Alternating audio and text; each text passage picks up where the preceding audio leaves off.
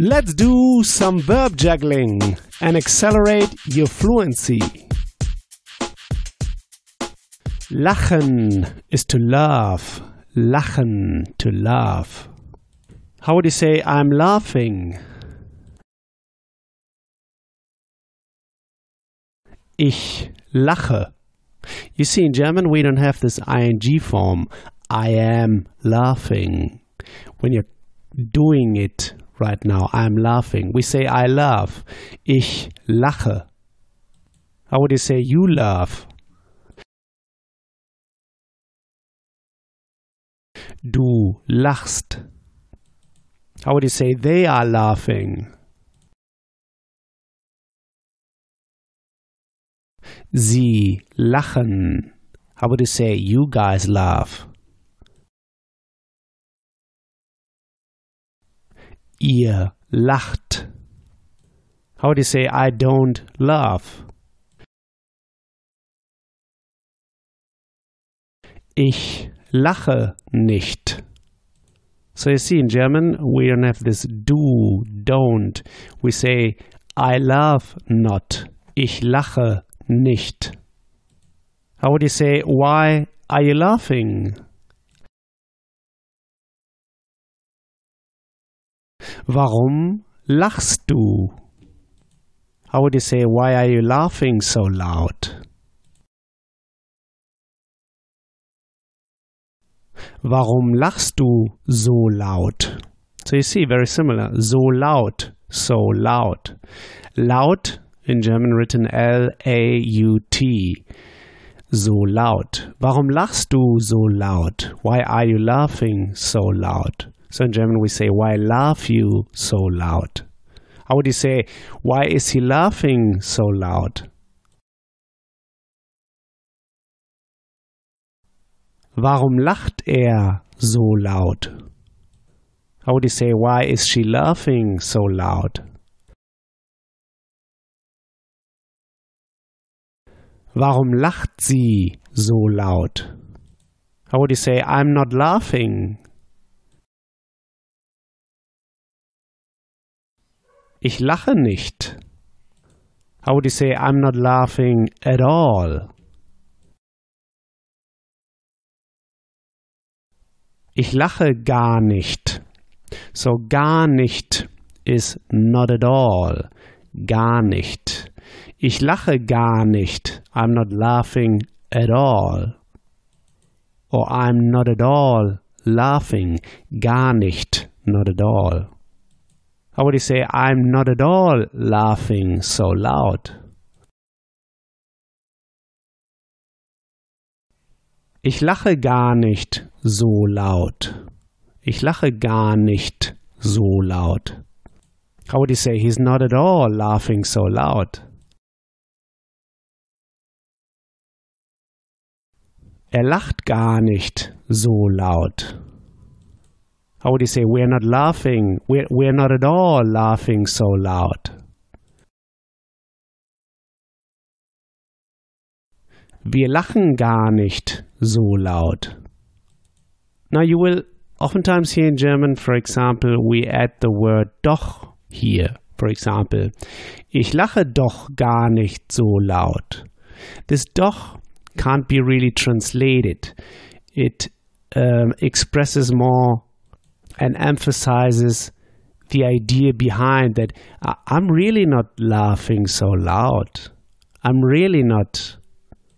It's really not that loud. So there's really, but it's more a feeling, so a meaning behind the words. So the doch emphasizes this idea more that I'm really not laughing. So we might say in German, ich lache doch gar nicht so laut.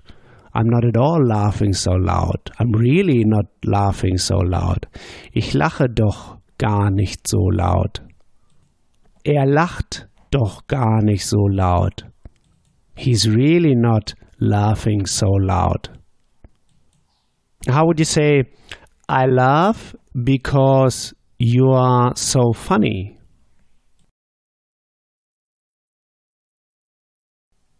Ich lache, weil du so lustig bist. Ich lache, I laugh, weil, because.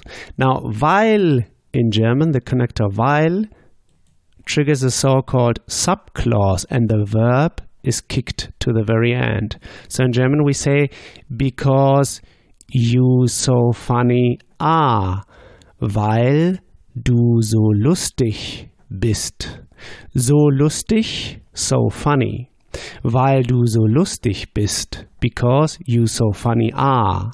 Ich lache, weil du so lustig bist. How would you say I laugh because he's so funny? Ich lache, weil er so lustig ist. How would you say I laugh because she's so funny?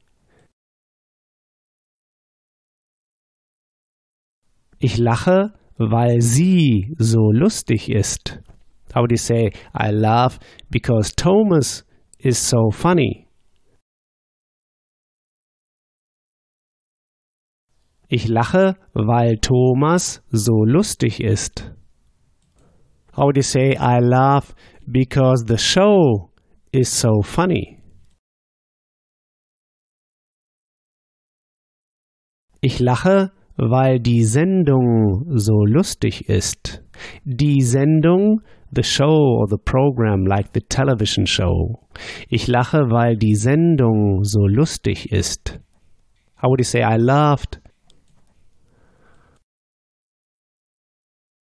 Ich habe gelacht. So gelacht is the participle and it's a regular one, a GE in front and a T at the end. Gelacht. Ich habe gelacht. How would you say I laughed yesterday or I was laughing yesterday?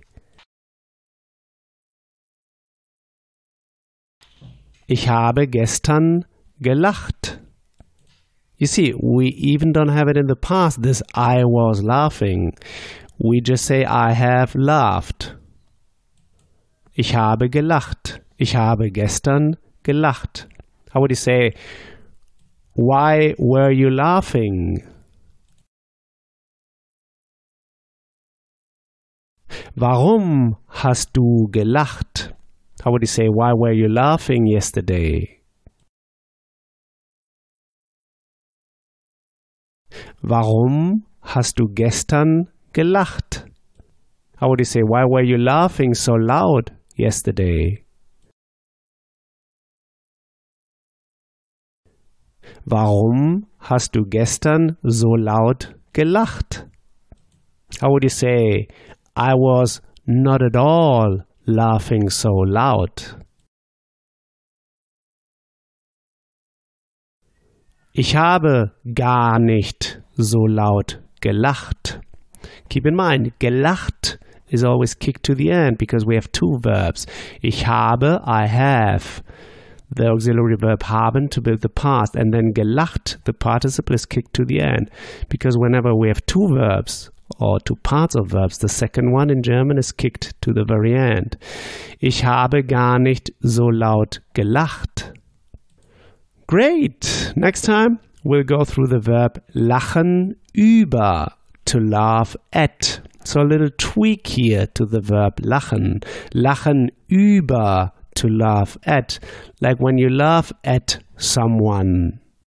So here's what I want you to do now. Take this verb now and juggle it around. Build just three simple sentences, saying them out loud. Just three simple sentences. This will take you just one minute. In the next episode, you'll hear my take on this verb. So talk to you soon. Bis bald. If you want to get the script and translation of the key sample sentences I use in each podcast lesson, just head over to herrprofessor.com slash podcast and sign up to my newsletter at the top of the page. And in order to receive my emails, make sure to confirm your subscription in the first email I sent you. In each email, I will add the link to the podcast lesson and all the key sample sentences I use. Talk to you soon.